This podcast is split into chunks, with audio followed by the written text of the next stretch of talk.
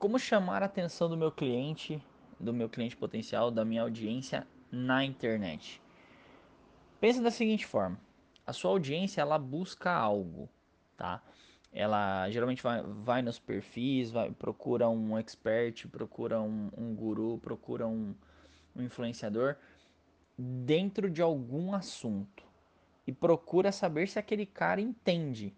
E a melhor forma de você mostrar que você entende de alguma coisa é compartilhando conteúdo.